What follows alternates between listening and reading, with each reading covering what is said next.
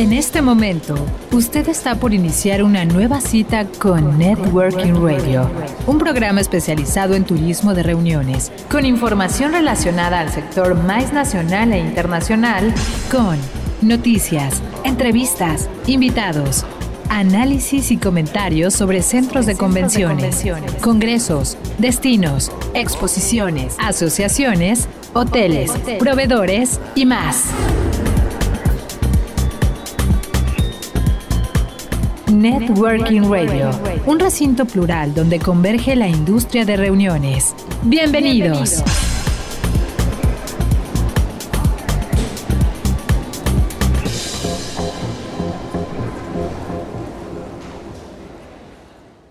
¿Qué tal amigos? Buenos días, buenas tardes, buenas noches, como quiera que se encuentren, donde quiera que nos sigan y en la plataforma que nos escuchen. Sean todos bienvenidos a Networking Radio. Networking Radio, un programa producido por Factor Meetings, dirigido al sector MICE o la industria de reuniones.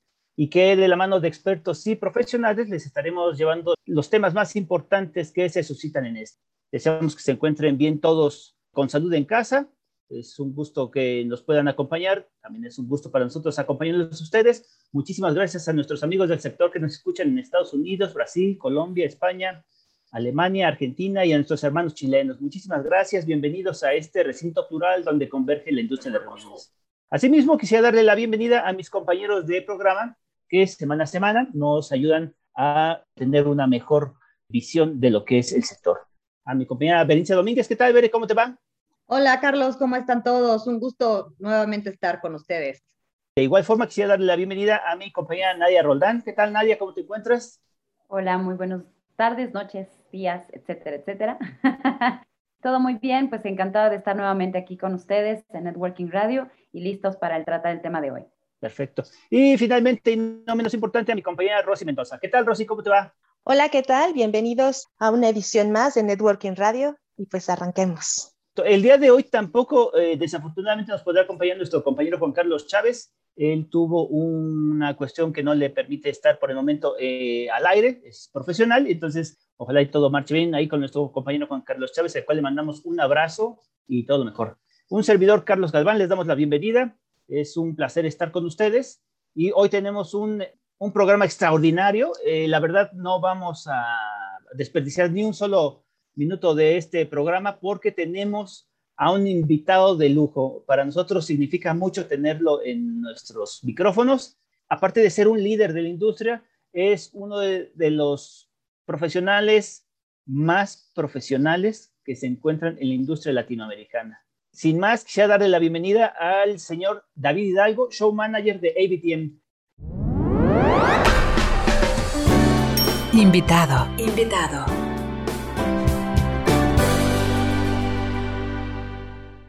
David, ¿qué tal? ¿Cómo te va?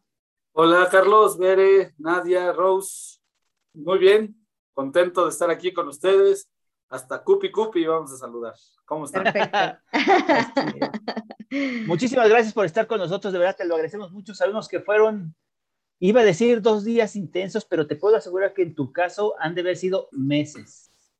Así es, casi te diría, son, han sido dos años de jalar la rueda, la carreta, el barco, el camión, eh, lo, como le quieras llamar, de forma intensa, intensa, intensa, casi te diría incansables, pero muy contentos. Logramos hacer un evento en esta época, una exposición, pero muy satisfechos. Creo que el, el balance entre buenas y malas decisiones hoy te diría, pues está lógicamente cargado hacia las buenas decisiones y, y, muy feliz. Ya digo, ya luego te contaré de mis pies, de mis rodillas, de mis piernas, cómo están, de mis hombros. En fin, pero cuando el corazón está lleno, lo demás se acomoda. Sí, así es totalmente. Oye, para empezar esta serie de preguntas o empezar esta charla, porque ni siquiera la consideramos eh, una entrevista, sino más bien una charla, ¿cómo un profesional como tú y una empresa tan reconocida mundialmente como es la tuya, cuál fue el punto de partida de ustedes para desarrollar un evento con tantas incógnitas, no por parte de ustedes, pero sí por parte de, de un elemento externo que obviamente nadie puede controlar. Es decir, hablamos de autoridades, hablamos de un cerco sanitario, hablamos de inversión, hablamos de todo eso que comprende un evento y que muchas veces, tal vez mucha gente no, no alcanza a ver y muchas veces no dimensionamos cuál es el proceso de ese desarrollo. Es una muy buena pregunta. Con la pandemia nos dimos cuenta que las predicciones y las apuestas de futuro y todo eso que hemos hecho todos, porque me incluyo, eh, de pronto no es tan sencillo, ¿no? No, no, nadie tiene una bola de cristal, nadie, nadie cuenta con un oráculo al cual preguntarle todas las mañanas, hoy cuánto vamos a vender, cuánto hay que invertir, este, cómo vamos a estar en seis meses. Pues no, realmente creo que todos, todos por igual, estamos viviendo literalmente al día. Al día, sí, evidentemente hacemos planes de mediano, largo plazo y, y vamos ajustando en el camino, etcétera. Yo en el 2020 hice todo menos lo que tenía planeado hacer. De verdad, el plan maestro del año pues se quedó en el cajón desde el mes de febrero, marzo, que fue cuando nos empezamos a ver que esto venía en serio.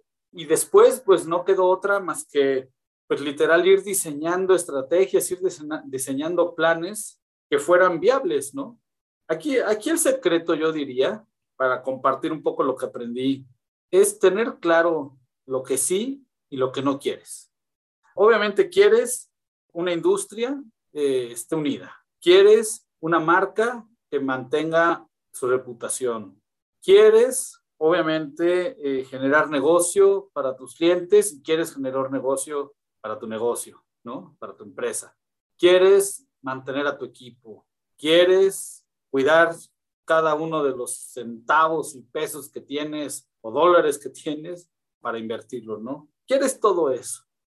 Entonces, cuando tú tienes principios claros, por ejemplo, saber que aunque fuera difícil, íbamos a tratar de mantener toda nuestra planta empleado, ¿no? Todo nuestro, nuestro, nuestro equipo.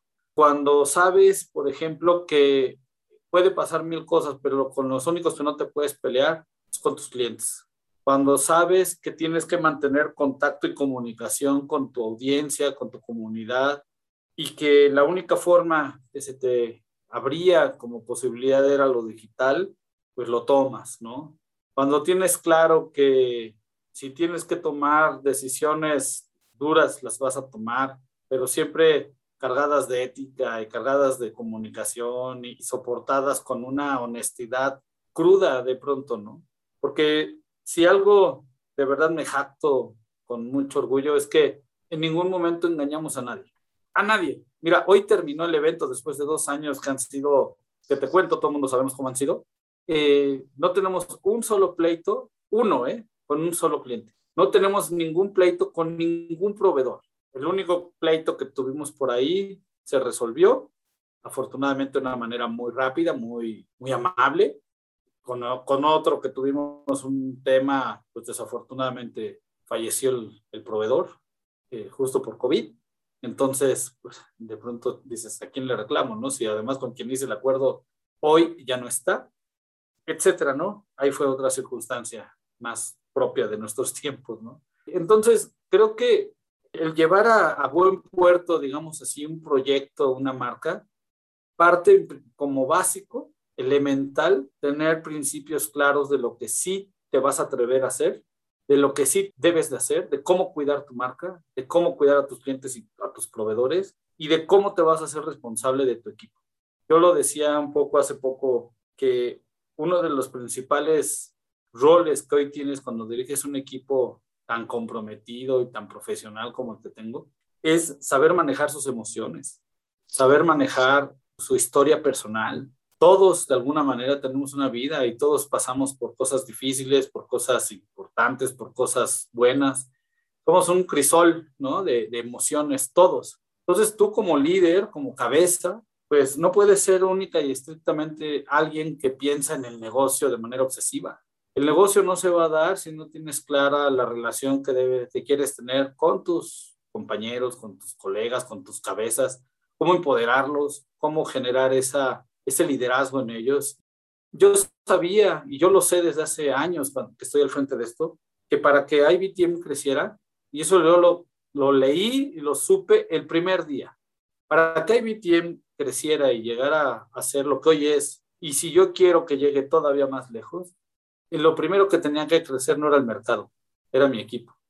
En la medida que ellos, que Verónica, en este caso Ana Laura, Daniela, Ingrid, Alicia, eh, en fin, todas ellas crezcan y sean más poderosas en su posición, más inteligentes en su posición, más líderes en, en su rol, más lejos íbamos a poder llegar. Porque es muy común en América Latina, es muy común en México encontrar proyectos muy exitosos, pero que dependen del empuje de una persona, que dependen de una figura que está delante y que él luce maravilloso frente a los demás, pero que atrás tiene a su equipo destrozado, ¿no?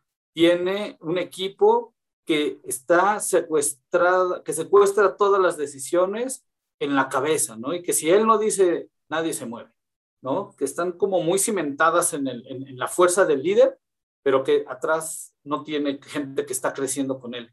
Y eso es muy común, ¿eh? Eso, eso es más común de lo que uno cree. Y yo sabía que eso iba a ser la diferencia. Sí, definitivamente. Eh, me acuerdo de dos puntos así que acaba de decir muy simple. Cuando hablas tú de saber de, de tener en cuenta el, el, estado emocional de tu gente, un día, una anécdota muy rápido, falleció la mamá de una compañera de trabajo y fuimos a su, a su velorio, vaya. Al día siguiente ella la enterraba y cuando pedimos permiso para ir a acompañar a nuestra compañera a enterrar a su mamá, eh, la esposa del director del, de la empresa nos dijo, pero pues si ya, ya, ya fueron a acompañarla al velorio, ¿ya qué quieren ir? pues así como, pues ya se murió, ¿no? Sí, sí, entonces... Es, es, al contrario, es al contrario, es, ves, vente, vámonos, súbanse, yo los llevo, vamos. Todos los negocios, y mira que el eslogan de nuestro proyecto este año fue Humanizing, ¿no? Llevamos dos años, año y medio bajo el concepto de Humanizing. Y créeme que la única forma de llevar proyectos de tal envergadura, con tal reto económico, social, sanitario, etcétera, etcétera, es si no apelas a lo más importante que tiene una persona, que es su autonomía, su inteligencia, su capacidad. Y si no la estimulas, no la sacas adelante, no la llevas, no la dejas libre, esa creatividad y esa capacidad, difícilmente. Mira, este año o este evento que logramos, llevamos año y medio. ¿Sabes cuándo vi a mi equipo juntos? En el evento. Nunca los vi juntos antes. Nunca nos vimos antes. Todo lo hicimos desde casa, cada quien desde su trinchera.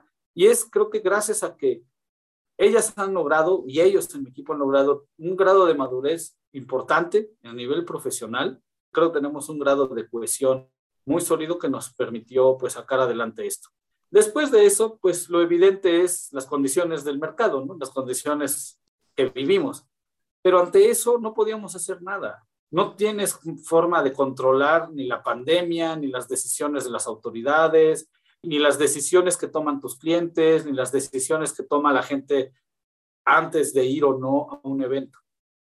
Finalmente teníamos que concentrarnos en lo único que podemos controlar, que son nuestras decisiones, nuestras este, habilidades, nuestras posibilidades. Y en eso nos pusimos al 100%. Y bueno, pues así es como llegas, no te voy a decir que que no pasó por la mente de alguno, de algunos en algún momento, esto no se va a lograr, no lo vamos a lograr, no se va a poder. Recuerdo pláticas con mi equipo de ventas donde me decían, es que no, no vamos a salir. O sea, no sé, ¿cómo le voy a decir yo a mis clientes después de decirles que vamos y vamos y vente, súbete, súbete, convencer tantas conciencias y te dicen, va, te veo con tanta convicción, te veo con tanta claridad que que te creo, ¿no? Y que decía, ¿no? ¿Cómo le voy a decir ahora a mis clientes que todo eso que les dije, pues se nos atravesó una decisión de semáforo o algo y, y lo tenemos que replantear, ¿no? David, bienvenido a Networking.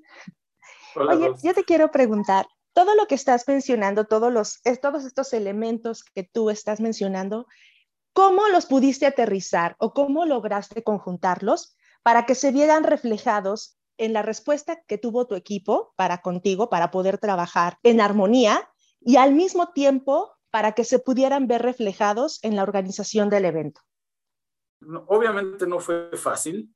Creo que la gente confía en la gente cuando ven un proyecto honesto, cuando les hablas con claridad, cuando tú te sumas a sus ideas, no que tratas de que ellos acomoden siempre a tus ideas. Así nació, por ejemplo, el primer Congreso Latinoamericano de DMCs. Ese proyecto lo veníamos trabajando desde el 19 y era un proyecto que iba a, ver, a, dar vida en el, 20, en el 20, en la edición del 20. Y todo nació desde una plática con el Laura, ¿no? Donde pudimos platicar qué podíamos hacer con Andemac. Y entonces, más que nosotros decirle, esto es lo que se puede, es, yo tengo IBTM y esto es lo que te puedo aportar. Y te pongo todo lo que puedo y no escatimo y no te ando regateando, ay, entonces vamos a ver, si tú me das dos posts en redes sociales, yo te doy dos en post, post en redes sociales, es no. A ver, te subes al equipo y todos como equipo vamos a hacer contigo todo lo que esté en nuestras manos para que tú triunfes, no para que triunfemos nosotros. Y fue un triunfo de, de no fue un triunfo, un triunfo de IBTM. Sí, nosotros fuimos colaboradores, Sí, nosotros le aportamos todo lo que pudimos, sí, nosotros hicimos muchísimas cosas, pero no hubiera sido posible si no construimos esa relación, esa confianza. Y cuando las asociaciones o los partners se dan cuenta que tú vas de frente con honestidad, que traes un proyecto sincero, que estás luchando junto con ellos y que no te los quieres brincar, ni te quieres aprovechar de ellos, sino por el contrario, auténticamente te subes a su visión, te subes a sus proyectos y le aportas valor y, le, y realmente construyes con ellos ese sueño, se dan. Y si eso lo haces con todos, eso lo perciben clientes, lo perciben asociaciones, que no estás persiguiendo únicamente un beneficio económico para tu beneficio.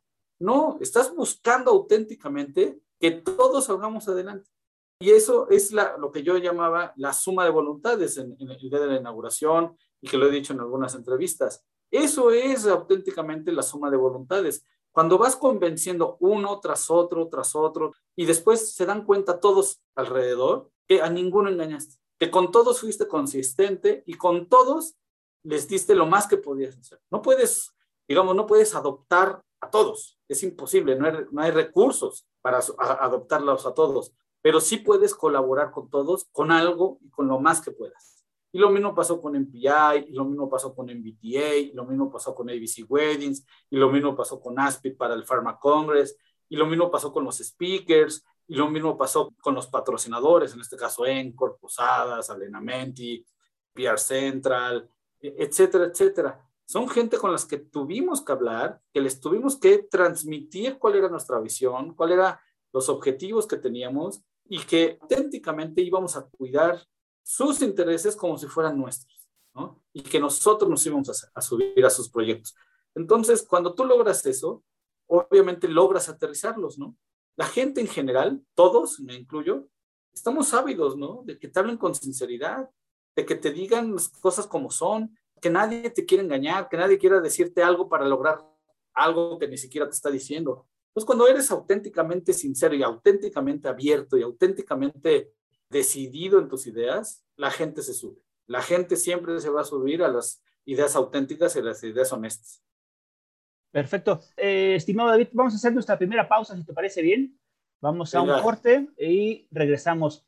Amigos que nos hacen el favor de escucharnos, muchísimas gracias por permanecer con nosotros. Les recordamos nuestros puntos de contacto en Facebook.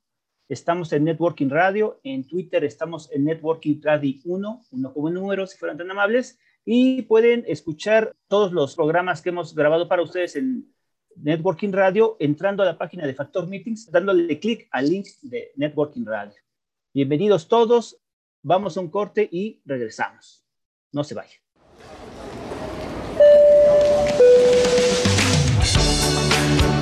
Es momento de hacer una pausa, pero no se vaya. Sus citas de networking continúan. Regresamos.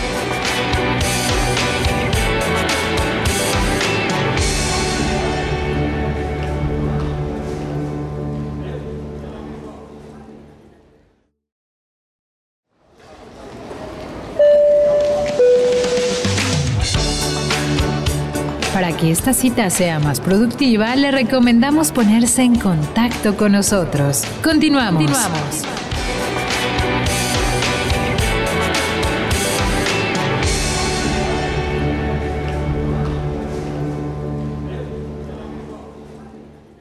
Bueno, y regresamos, regresamos amigos, qué bueno que permanecen con nosotros y siguen esta, esta charla con nuestro querido amigo David Hidalgo, el show, él es show manager de ABTM, ABTM que tuvo una extraordinaria respuesta este año, que fue presencial y sobre todo fue un referente para la apertura y la reactivación de la industria. Qué bueno que siguen con nosotros. Les recordamos que también otras de las plataformas donde nos pueden seguir es Spotify, Google Podcast, Anchor, Breaker, Radio Public y Pocket Cast. Pues fíjate, eh, David, que yo me quedé justamente con lo que platicamos en la primera cápsula, que hablabas justamente de esta parte humana y de la parte de la comunicación como elementos vitales justamente para lidiar con una crisis tan complicada y tan compleja como lo fue la pandemia, que finalmente al equipo de IBTM y por supuesto a ti como cabeza les ayudó justamente a sortear este tipo de, de vicisitudes, ¿no? Una crisis que finalmente nos puso en un estado de, desafío y de supervivencia y que al final, pues finalmente se logra la realización de IBTM de manera presencial, considerando incluso previo que habías hecho esfuerzos o el equipo de IBTM había hecho esfuerzos previos a nivel híbrido y, y tal, con dos eventos anteriores a lo que ya fue IBTM presencial. ¿Cuál fue tu perspectiva de la respuesta que tuvieron tanto los expositores, tanto los visitantes que pudimos acudir al evento. Desde tu perspectiva, ¿cuál fue esa sensación, esa emoción? Porque hubo, fue un evento de emociones. Creo que incluso fue mejor de lo que esperábamos. Indudablemente creo que todos, por un lado, estábamos muy contentos de la posibilidad de volver a un evento presencial. Eh, creo que fue muy emocionante para todos volver a ver a muchos amigos, muchos colegas, conocer gente nueva, recuperar la energía y recuperar otra vez esa fuerza que, que tienen los eventos presenciales, ¿no? Tienen una magia que creo que de alguna manera habíamos hasta perdido de vista. Sabíamos que ahí estaba y, ya la conocíamos, tampoco fue nada nuevo, pero cuando nos guardamos, creo que esa emoción, ese sentimiento se iba diluyendo poco a poco, ¿no? Como día a día, como que esa magia se veía más lejos y creo que en cierto punto como que dejamos de percibirla como que dejamos de, recordarla, ¿no? Sabíamos que lo presencial no iba a ser sustituido por lo digital y en esa magia que también tienen los eventos digitales, pues nos dimos cuenta que, que, no, es suficiente. Me parece que la magia, la energía, la fuerza, el sentimiento que puede provocar un evento presencial es insustituible y se notó en la mirada de todos, en el compromiso de todos, en la alegría que teníamos todos, en el sentimiento que le pusimos a todo lo que hicimos en el evento. Indudablemente creo que vivimos unos días de magia, unos días de emoción y que en el análisis, porque creo que todo esto es muy positivo, pero en el análisis, como yo, incluso a mi equipo y, y con medios lo he platicado, Creo que en estos eventos, particularmente de negocios como son IBTM, tenemos que tener la capacidad de ver lo que está detrás de la magia, lo que realmente nos lleva a estar ahí. Y creo que en ese renglón también fue un evento muy, muy positivo. La respuesta literal de negocio que hemos tenido de parte de expositores, patrocinadores, aliados, etcétera, es contundente. De verdad, es, es rotundamente, casi te diría unánime, ese sentimiento de productividad que nos generó el evento, ¿no? Difícilmente en un mismo día pudieras hablar con toda la gente que pudiste hablar en IBTM. ¿Cuántos Zooms tendrías que coordinar para o, tener la capacidad de, tener en un mismo día? Es imposible, imposible. No hay manera de que tú conectes con tanta gente como lo pudimos hacer ahora en IBTM. Y entonces creo que ese es el resultado entre lo mágico y lo que no es mágico, ¿no? Lo que es la esencia y la razón por la cual los eventos de negocio, las exposiciones y los eventos presenciales existen. Y en, el resultado, pues la percepción, casi te diría la realidad que, que vivimos con IBTM después de recuperar la experiencia de cada uno de los elementos del equipo que tuvieron la posibilidad de ver desde todos los ángulos el evento, pues es eso, ¿no? Es unánime. La magia de los eventos presenciales y la magia de vernos otra vez, pero también la magia que da cuando una industria alrededor se une y se compromete en generar resultados y se compromete en lograr que, que la parte económica, la parte de negocio también suceda, ¿no? Entonces, pues a mi parecer, la combinación perfecta, ¿no? Yo creo que difícilmente un evento puede lograr más en tan poco tiempo, ¿no? Tres días de evento y creo que el resultado es rotundamente bueno. Se dio la combinación de ambos, porque me hubiera quedado insatisfecho si al final del evento me, dijera alguien, ¿sabes qué? Fue padrísimo vernos, la magia de los eventos la volví a sentir, el volver a ver amigos y todo eso fue lo mejor. Pero la verdad es que el negocio no se dio, poca gente, y no, o sea, sí podemos hacer la separación de las dos cosas y en los dos renglones la gente muy contenta, muy satisfecha y creo que es al final de todo la ratificación y la confirmación y creo que acaba de tajo con la discusión entre si lo virtual y lo presencial tienen competencia. Creo que mata de tajo la discusión. Ya se acabó la pregunta, se acabó la discusión. Indudablemente ya tenemos claro ganador, ¿no? Eventos presenciales y eventos productivos. Así es. Y, yo me acuerdo muy bien que al inicio de, de la pandemia platicamos todos estos documentos y protocolos que salían y que se empezaron a publicar, algunos a lo mejor muy pronto, que esto empezara ya con eventos virtuales, híbridos, presenciales, etcétera, ¿no?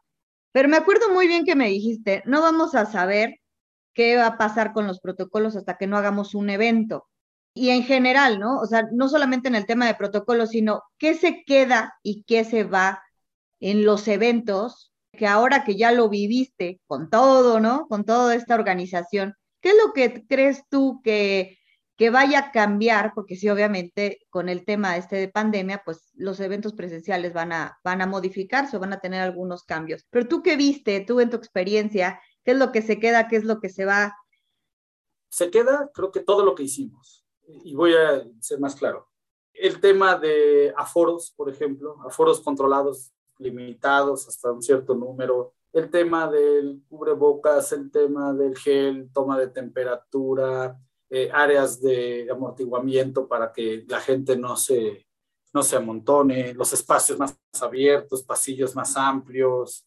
¿Qué se va? Y a mi parecer, incluso leyendo literatura científica especializada en eventos, ¿qué se, qué se va a tener que ir?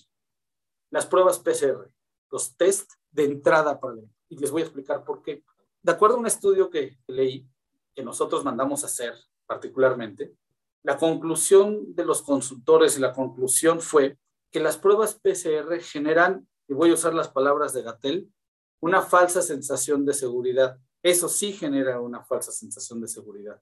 ¿Por qué? Porque si una persona está infectada, tiene que estar en cierto tiempo de su evolución para ser detectado a través de una prueba. Y también hay falsos negativos y falsos positivos.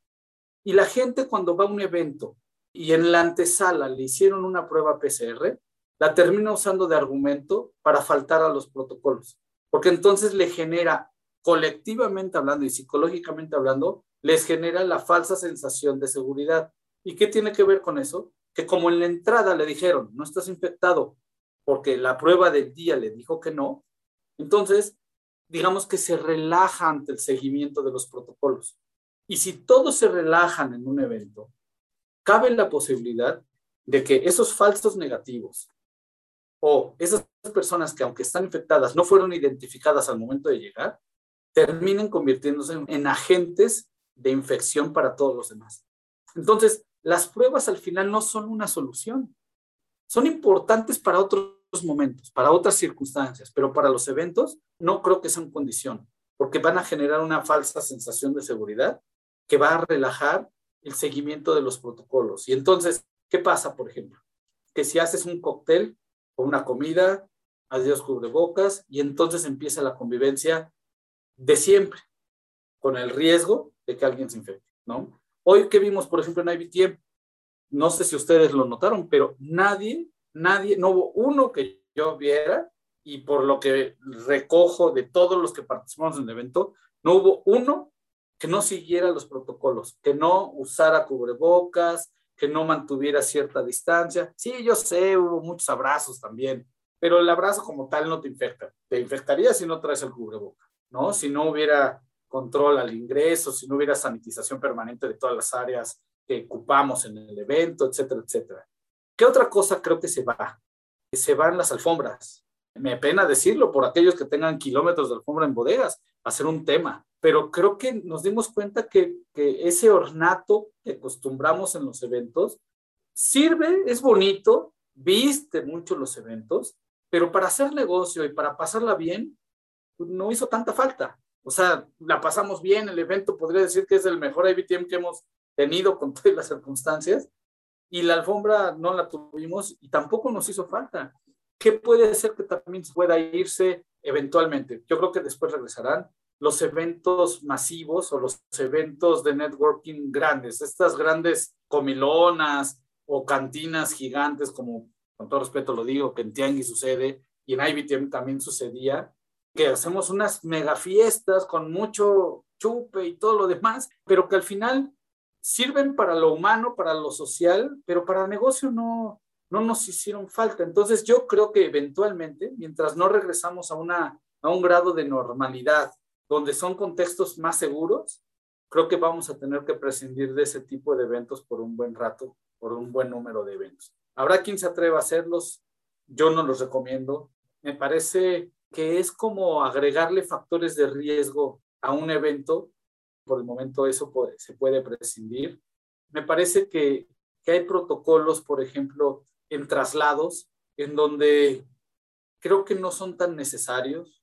O sea, evidentemente no, no soy de la idea de traer a la gente hacinada en un camión, en una sprinter, ¿no? Pero me parece que ahí los protocolos pueden ir más lejos, o sea, una capacidad del 60, 70, incluso 80% de la capacidad de un autobús, bien ventilado y demás, creo que es factible. Creo que los autobuses turísticos me le van a ganar mucho terreno a los autobuses tipo foráneo. Por ejemplo, estos como, como Capital Bus o, o estos turísticos que tienen techos abiertos. Creo que ese tipo de autobús va a ser panorámico, vamos a ponerlo así Creo que este tipo de autobuses van a ganar terreno porque el hecho de ir abierto y no ir encerrado dentro de un camión va a ayudar mucho.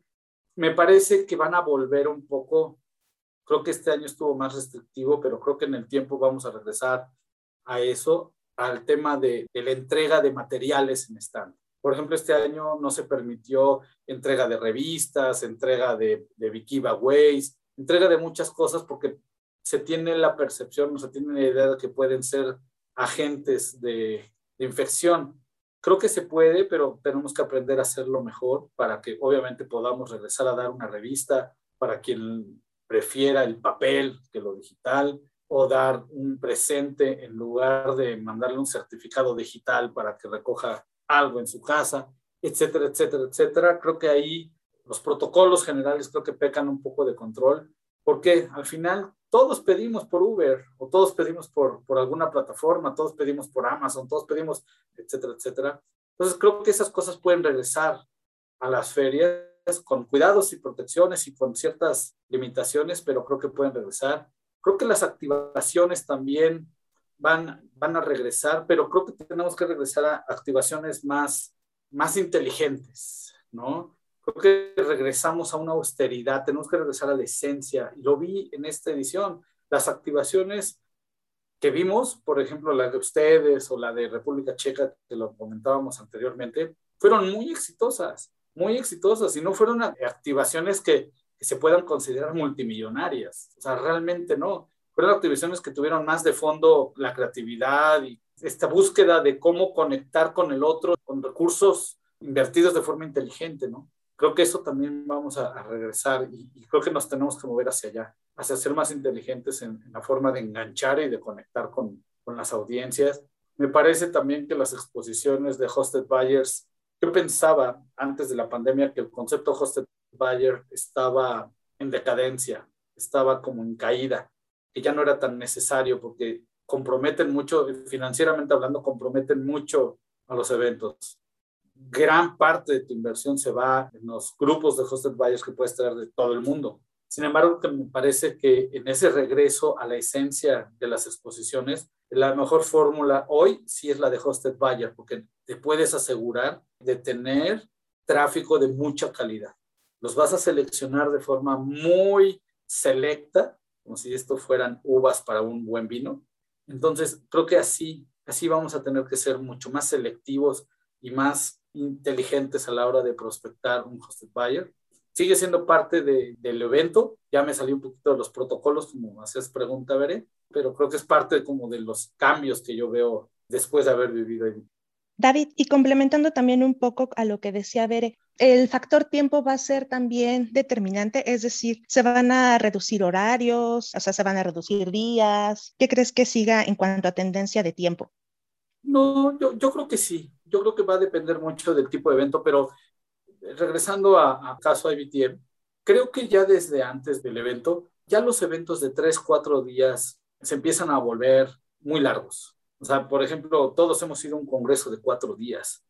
Yo creo que ya no, no son tan rentables ni financieramente para el organizador, porque es mantener la inversión cuatro días. Imagínate cuatro días de comidas, cuatro días de montajes, cuatro días de foros, de coffee breaks, de speakers, etcétera, etcétera, etcétera.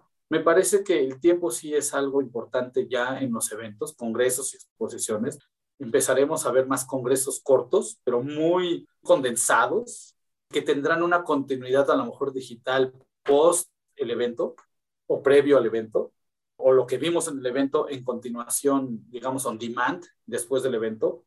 Ahora, en el tema del tiempo, pues creo que el tiempo hoy para los organizadores de eventos se ha vuelto un factor, si ya lo era importante o vital, ahora es, yo creo que tu recurso más valioso, porque el contexto es tan cambiante, tan constante, o sea, siempre, cambio es la constante, bien se dice, ¿no? Pero antes era, era un cambio, digamos, más paulatino. Hoy te pueden cambiar las condiciones casi de un día para otro y te cambia por completo el contexto. Entonces, hoy tenemos que tener esa capacidad de adaptarnos al tiempo y al espacio mucho más rápida mucho más resiliente y, mucho más, digamos, inteligente en muchos sentidos. Te quiero hacer ahora una pregunta dividida en cuatro tópicos, pero es así. Lo bueno, lo malo, las cifras totales y la anécdota de tu evento. Van a brotar así espontáneamente. ¿eh?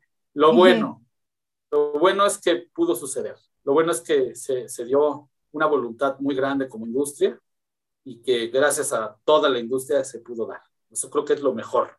Lo feo, no pudieron ir todos. La gente que nos faltó, la gente que desafortunadamente en el camino perdimos, la gente que, que ya ni siquiera puede ser que tenga su negocio o un empleo, etcétera. Creo que eso es, eso es lo feo, las ausencias, ¿no? Las personas o empresas que no pudieron estar. Después, ¿cuál fue la otra? Las cifras, los, ajá, los resultados. Las cifras, los resultados. Bueno, ya después de cerrar, porque todavía al final, ya, ya en el cierre, te puedo decir que tuvimos arriba de 2.300 visitantes, exclusivamente gente que por su cuenta atendió el evento, más 413, si no me equivoco, hosted buyers que tuvimos en el evento.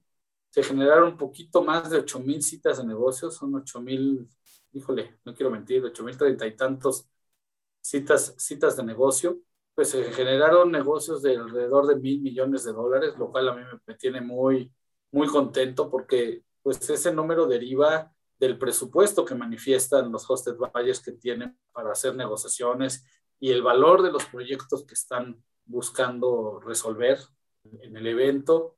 Son nueve congresos eh, o, nueve, sí, congresos o reuniones eh, estratégicas importantes en el marco de IBTM te los puedo enumerar todos, son el tercer foro de MPI, el Congreso Latinoamericano de EMCs, el, el, Romance Congress, el Día Educativo de MBTA, el Pharma Congress, el Diemos Day, eh, la Asamblea Latinoamericana de los Buros de Convenciones. ¿Cuántos llevo ahí? Uf, después me acuerdo de los otros dos que creo que me faltan. Okay. Eh, pero bueno, esos, esos son nueve, nueve congresos simultáneos bueno, alrededor de 357, si no me equivoco, empresas expositoras, que más o menos son 140 y tantos, 145, 147 pabellones y stands presentes en el piso. A grandes rasgos son los números duros generales que, que se generaron alrededor de tiempo. ¿Y la anécdota? Ah, la anécdota. Qué barbaridad. La, anécdota, esa sí no la, no la, no la traigo tan, tan presente. La anécdota, bueno, la anécdota más horrible del evento fue que como llegamos desencanchados. Yo al mediodía del primer día yo sentía que ya me iba a morir y todo mi equipo, ¿eh? Cuando nos acercamos todos, este, cuando nos hablábamos con los ojos y teníamos oportunidad de hablar, decíamos, Madre Santa, y esto ni siquiera lleva mediodía. Qué bárbaro, qué desencanchados llegamos todos, todos, todos. Pero bueno, los anfitriones éramos nosotros, los, demás podían sentarse en su stand, de pronto campechanearla, ¿no? Pero pues nosotros no, y era mediodía y todos ya no teníamos piernas. Digo, ya, ya llevamos desde el domingo montaje, lunes montaje, digamos day, luego el martes montaje, digamos day, luego el miércoles primer día, pero a las 12 del día, a una de la tarde, madre santa, yo ya me quería ir a mi casa. Este, ya estaba agotadísimo. Lo bueno es que ya ese día en la noche cené bien, descansé, no tuvimos cóctel, entonces no me desvelé tanto. Eso sí, contesté mails y aprobé muchas cosas, firmar documentos y todo.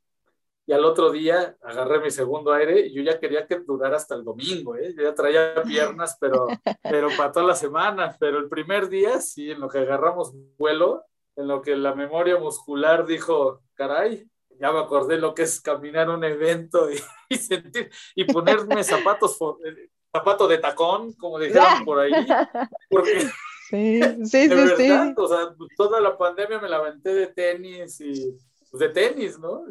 Y, de pronto ponte zapato formal, mocasín, ándate de corbata. Dios santo, creo que es la anécdota más este, generalizada o, más, que más recuerdo, ¿no? Sentir que nos moríamos al mediodía del arranque. David, vamos a hacer nuestro último corte, si fueras tan amable en, esperarnos. Estamos platicando perfectamente contigo, de verdad. Son anécdotas frescas, frescas, después de un largo año de... Todavía resiento en las piernas esos días, ¿eh? las rodillas las tengo deshechas. Todavía te crujen. Sí, bueno, ya crujían antes, pero hoy sí ya, ya crujen y rechinan.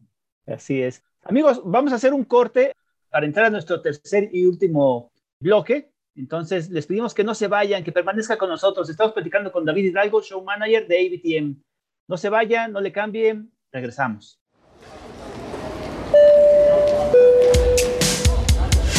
Es tiempo del coffee break. En unos minutos continuaremos con nuestro networking. Volvemos. Volvemos.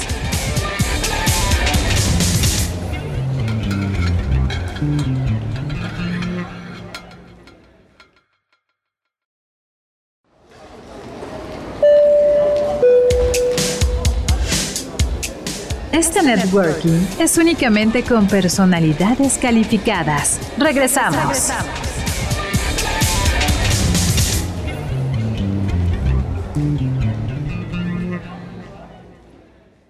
Y regresamos amigos, regresamos. Qué bueno que siguen con nosotros. Les recordamos que este Coffee Break estuvo a cargo de nuestros patrocinadores de Café Diamansol.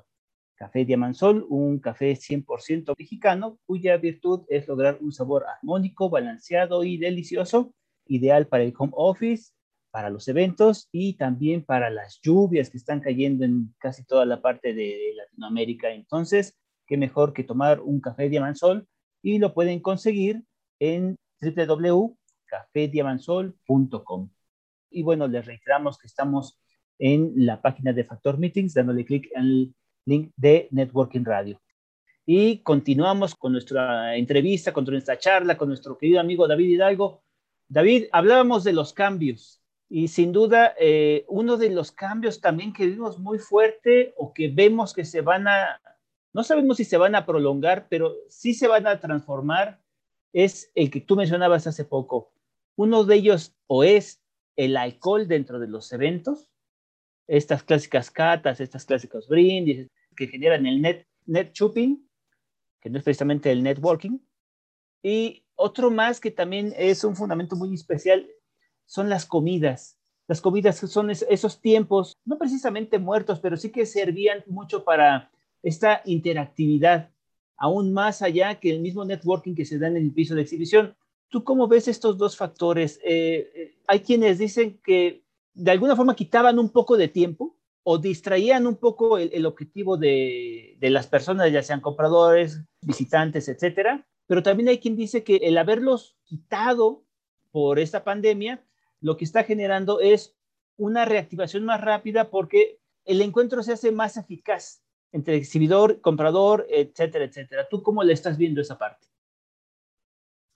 Creo que hay que dividir bien eh, la respuesta. Creo que en el caso de comida, indudablemente van a permanecer. Me parece que son muy necesarias, son espacios eh, que sirven mucho para presentaciones, para generar eh, relacionamiento, con sus protocolos y sus medidas, pero me parece que tienen todo el futuro de permanencia en los eventos. No son muy diferentes en un evento que ir a un restaurante. Ahora, también alimentos debemos dividirlo en dos. Los elementos programados, estos donde vas a un salón con todos los protocolos, sana distancia, un número específico de personas en una misma mesa, la forma en la que te sirven, la forma en la que se, en la que se elaboran, etcétera, etcétera. Eso me parece que en ese contexto eh, controlado, me parece que no, no le veo yo mayor tema.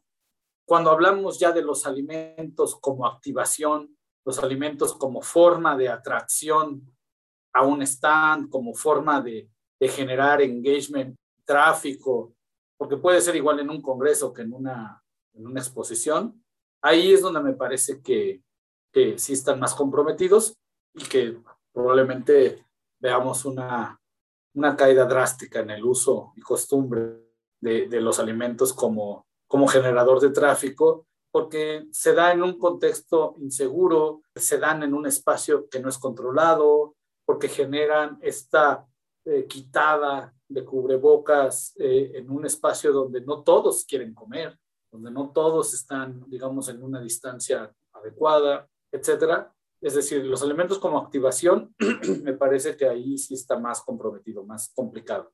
Ahora, el tema del alcohol, me parece que es, ese es el gran reto. El, el, gran reto, porque el, el, alcohol es un desinhibidor natural. Entonces, ¿cómo haces para que una persona se desinhiba y al mismo tiempo respete protocolos y respete distancia y respete la salud propia y la de los demás? Y yo creo que ahí e-, en un contexto dentro de un evento es un factor que por lo pronto me parece que vamos a tener que prescindir. Creo que en algún momento tendremos que recuperarlo, pero creo que ese tipo de, elementos dentro de un evento va a tardar aún más en regresar a la experiencia que, que nos da en un evento, ¿no? Sí, eh, lamentablemente, eh, bueno, yo recuerdo en varios eventos, desde Tianguis hasta otras, otros eventos donde sí me tocó ver varias gentes que encabezaban determinado stand en comisiones lamentables, que ya no podían ni siquiera este, continuar con sus citas. El, el tema aquí es que en un contexto de evento, que tienes por obligación y necesidad construir un espacio de confianza y seguridad para todos los que asisten, en ciertos contextos y en ciertos eventos siempre hay personas, desafortunadamente, que rompen la regla, ¿no? Que no se apegan a los protocolos, que no se apegan a las condiciones, que no se apegan a las instrucciones. Entonces, si se abusa del alcohol, se puede llegar a espacios o se puede llegar a momentos donde la incertidumbre y la inseguridad no le contribuya para bien al organizador. Un contexto de ese tipo mal manejado puede ser un, un factor de relaciones públicas y de marca muy fuerte. Lo hemos visto, no, no voy a hacer mención, pero creo que durante la pandemia, eventos que han podido suceder, en donde ves el descontrol, los ves durante el día todos protegidos, todos con distancia, todo muy bien, pero llega el cóctel y de qué sirvió cuidarse todo el día si a la media hora ya están todos abrazados y, y brindando a nombre de, de, de quien sea, ¿no? De nada sirvió cuidarse todo el día. Y ese es el problema, que desinhibe tanto a la gente, que la, la hace olvidar y relajarse de tal forma que entonces los protocolos los rompen. Y en este momento en el que necesitamos recuperar los eventos, necesitamos que los eventos sucedan y que necesitamos construir una reputación de industria respecto a que los eventos son seguros, y son herramientas eficientes de negocio y de capacitación, es pertinente de pronto prescindir de esto a fin de contribuir al posicionamiento del prestigio de los eventos y de la importancia de los eventos. Si, si tenemos que prescindir un año de fiestas para protegernos, porque eso es lo más importante, que las personas estén protegidas. Ese es, mira, en el decálogo y principios de un organizador de eventos, en el primer renglón, antes que cualquier otra cosa, es seguridad. Seguridad y en el renglón 2 está seguridad. Es lo más importante en un evento, en situaciones normales. Ahora imagínate hoy. Hoy es todavía más importante la, bioseguridad y la seguridad de las personas, que sus pertenencias no se las roben, que, que no te enfermes, que no se te venga encima una pantalla, una mampara, un cable, etcétera. Porque cuando tú te haces responsable de la vida de tantas personas dentro de un evento, tienes que tener claros los principios y la esencia y la razón por la cual existe ese evento. Entonces, desafortunadamente me parece que el alcohol masivo dentro de los eventos va a tener que esperar un poco.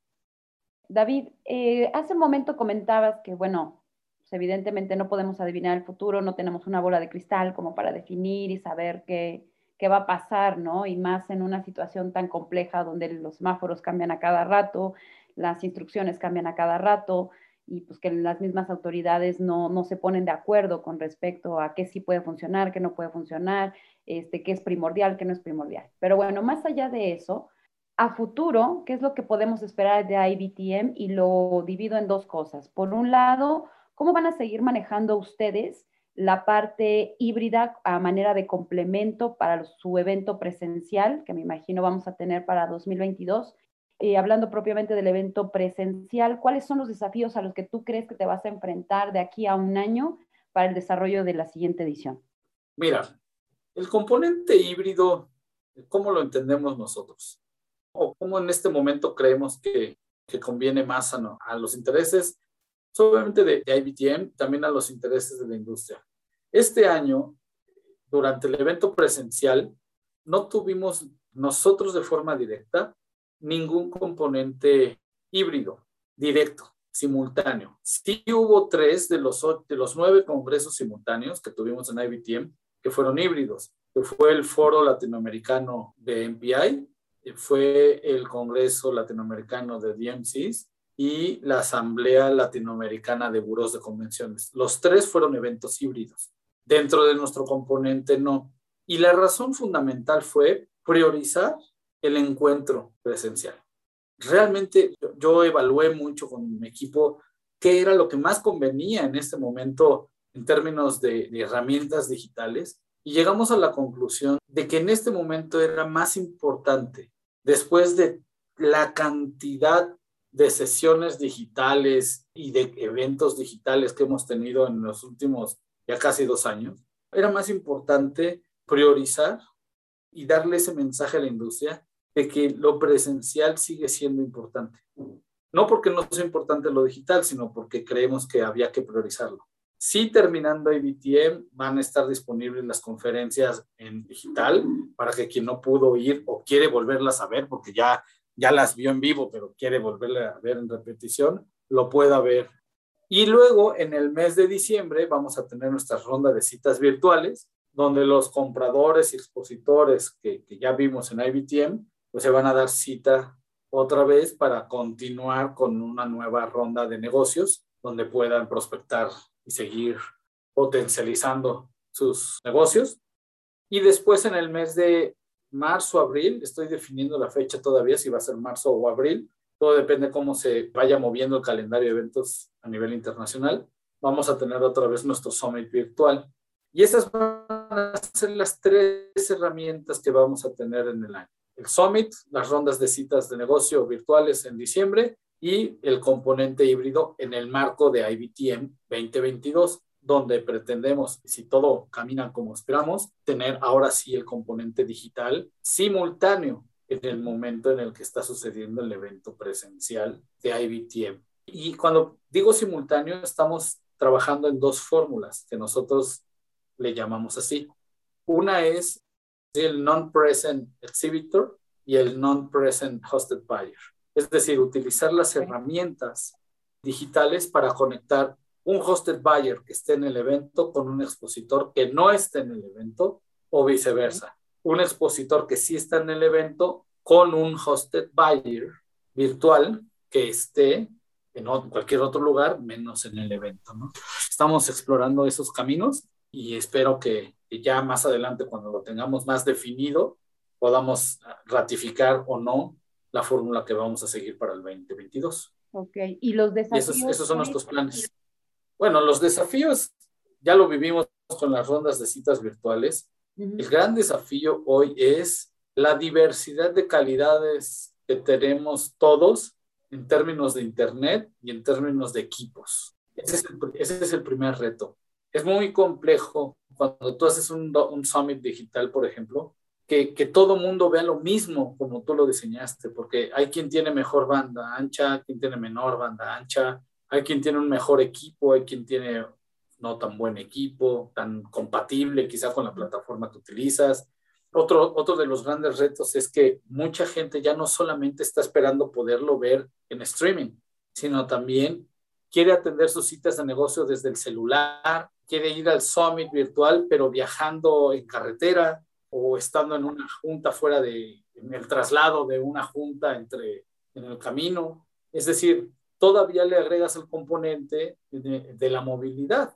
Y tú sabes que las redes, de, que ya no son ni siquiera son Wi-Fi, las redes satelitales de Internet, pues también tienen, si para una llamada telefónica simple y llana a veces no son tan eficientes o, o fallan, imagínate ahora para atender un summit o atender una ronda de citas virtuales a través de tu móvil. Entonces, todos esos retos son muy complejos. Y el último son los cruces generacionales. Aunque cada vez más gente está habituado a esto, sí todavía tenemos retos en donde hay mucha gente que no lo ha entendido lo suficiente a lo digital, donde le es retador aceptar una reunión digital o manejarse en las plataformas que hoy tenemos disponibles en el mercado. Y por último, el captar la atención. Los eventos digitales tienen un reto muy grande porque compiten contra todo en tu vida. Es como si estuvieras conectado todo el día al teléfono. En algún momento tu papá, tu hermano, tu hijo, tu sobrino, tu pareja te va a distraer y te va a pedir atención. Y si a eso le sumas tu trabajo, tu jefe, tus tareas, tus responsabilidades y, los, y las vicisitudes de la vida, pues es difícil captar la atención de la gente, ¿no? Entonces son, son un reto muy, muy, muy grande. ¿Te generan mejores métricas? Sí, pero creo que hoy día, al menos pienso yo, no son lo suficientemente controlables los eventos digitales como para poder pensar que van a poder sustituir uno presencial y como para pensar que, que siempre se van a dar las cosas como tú esperas, porque no, la calidad de Internet y de tecnología de cada quien es diferente. ¿no? David, y te voy a hacer nada más, creo yo, una última pregunta un poco obligada que les hemos hecho también a, otros invitados. ¿Consideras importante, necesaria, indispensable la participación del gobierno en los eventos? 100%. Me parece que no hay industria, y más allá de la industria de los eventos, no hay industria que salga adelante sin una colaboración, sin la participación activa de las autoridades nos gusten o no las autoridades, son, son las personas encargadas de, de atender el sector en el que te encuentres, en este caso turismo y en este caso reuniones. Entonces, me parece que la colaboración es vital. Si se da o no, no cambia. Y es por eso que la misma industria pues, siempre espera de nuestras autoridades que se sumen, que aporten recursos, que gestionen, que agreguen y sumen sus voluntades a, estos esfuerzos de recuperación y a estos esfuerzos de, industria, ¿no? Entonces, atendiendo 100% a tu pregunta, la respuesta es sí, absolutamente. Yo, como sabes, estuve en el CPTM algún tiempo, yo sé que es polémico hablar del CPTM, y estuve también como director general de la OCB de Yucatán y también como director de promoción en la OCB de Monterrey, aquí en la oficina de la Ciudad de México y como autoridad que en ese entonces, como responsable de esta actividad, siempre tuve claro la importancia que tenía para las empresas que la autoridad los escuchara y atendiera sus, sus solicitudes, ¿no? Entonces sí, sí, sí es muy importante. Estimado David, chicos, hemos llegado al final del programa. Nos pasamos un poco, pero pues bueno, eh, dejar pasar esta oportunidad de charlar con nuestro querido David Hidalgo sería pues un error. Entonces, eh, estimado David, te agradecemos muchísimo que hayas estado con nosotros. Muchas gracias por estar aquí en Networking Radio, tu casa.